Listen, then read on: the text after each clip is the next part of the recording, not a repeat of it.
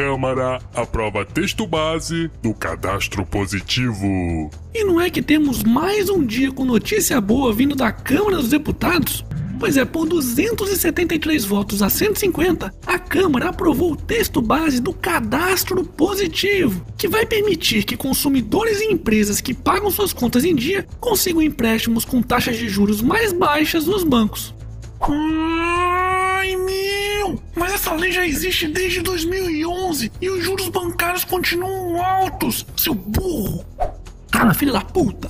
pois, pela lei atual, que de fato é de 2011, o cadastro é formado apenas por aqueles consumidores que solicitam a sua inclusão nesse banco de dados. Ou seja, na prática não serve pra porra nenhuma, já que isso torna o cadastro irrelevante para análise de crédito. Porém, nesse novo texto, a inclusão no cadastro será feita de forma automática, sendo que o consumidor que não quiser participar é que tem que solicitar a exclusão.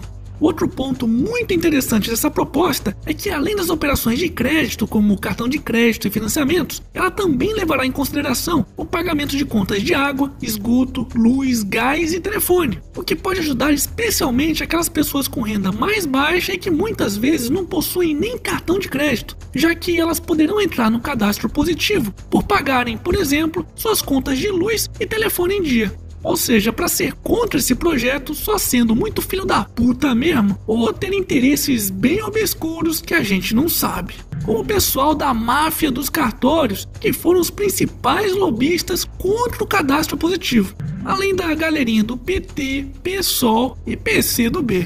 Aliás, adivinha quem foi também que votou contra esse projeto junto com essa cambada toda?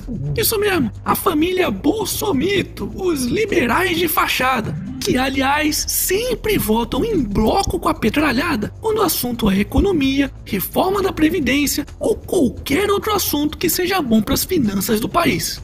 Pois é, não é à toa que eu sempre digo: a extrema esquerda e a extrema direita deste país são exatamente a mesma merda. E o pior é que ainda tem imbecil por aí defendendo esse tipo de gente e achando que eles seriam algum tipo de solução diferente para esse país.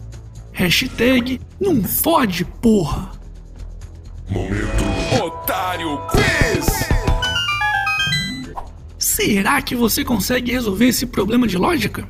Um fazendeiro precisa levar o seu cachorro Rottweiler, uma galinha e um saco de milho para casa dele. Só que para chegar até lá ele precisa atravessar um rio, mas ele consegue atravessar junto com ele apenas um desses itens de cada vez. E para piorar um pouco mais essa situação, se o Rottweiler for deixado sozinho com a galinha, ele vai acabar comendo a galinha. E se a galinha for deixada sozinha com o um saco de milho, ela vai comer os milhos.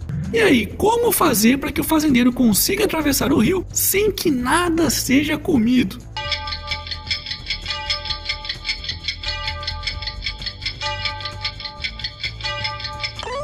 Pode pausar e pensar um pouquinho, pois lá no final do vídeo eu vou dar a resposta. Gilmar Mendes nega pedido de Lula para ser solto. Finalmente uma dentro, hein, Gilmar? Ai, meu, tá vendo? O Gilmar Mendes solta todo mundo, mas quando é a vez do Lula, ele não manda soltar, né? Isso é perseguição contra os petistas. Quero ver mandar prender Tucano. Calma, filho da puta pois o operador do PSDB no mensalão tucano continua preso. Aliás, já tem até prefeito tucano no interior de São Paulo que também está atrás das grades. Ai, meu! Mas e o Aécio, hein? Fala do Aécio, vai! Aécio! Fala do Aécio! Calma, filha da puta! Pois as investigações contra o Mineirinho finalmente saíram do reino da impunidade do STF e agora serão julgados na primeira instância. Ou seja, agora é só uma questão de tempo para pegarem também esse vagabundo. E pelo visto a justiça tá em cima dos tucanos mesmo, viu? Pois nessa quinta, o Tribunal de Justiça de São Paulo aceitou uma denúncia do Ministério Público contra o ex-presidente da Assembleia Legislativa, que também é do PSDB. E agora está sendo acusado de corrupção passiva e lavagem de dinheiro no caso da máfia da merenda. Em compensação, no STF, o ministro Dias Toffoli arquivou o processo contra o senador petista Lindbergh Farias que estava sendo investigado por irregularidades na gestão de um fundo da Previdência dos servidores municipais quando era prefeito de Nova Iguaçu. Hum. Pois é, e tem gente que ainda jura que a perseguição é só contra os petistas. Hashtag prende todo mundo. Momento. E aí, já deu like no vídeo? Não? Hum, caramba. Tá esperando o que então, pô? Dá like aí nessa bagaça logo. Porque aqui é canal do otário, porra. Petrobras retoma posto de maior empresa da bolsa em valor de mercado. E aí, será que tem alguém aqui com saudades da Dilma?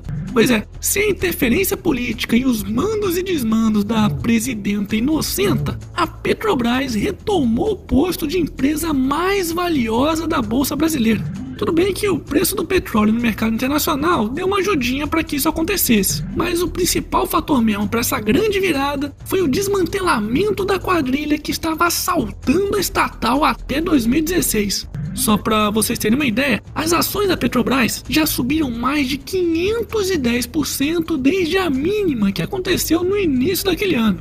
Pois é, tudo isso não é apenas uma coincidência. E certamente, se o governo não tivesse mais controle algum sobre essa empresa, ela estaria lucrando, empregando e gerando muito mais riqueza para o país do que está agora. Hashtag privatiza tudo. E para finalizarmos essa edição, Polícia prende dono da companhia de refrigerantes Dolly em São Paulo. Gente, pelo visto não é só o sabor desse refrigerante que é criminoso. é sabor brasileiro. É, pelo visto, essa frase nunca fez tanto sentido quanto agora. E esse foi mais um Otário News com as principais notícias do dia.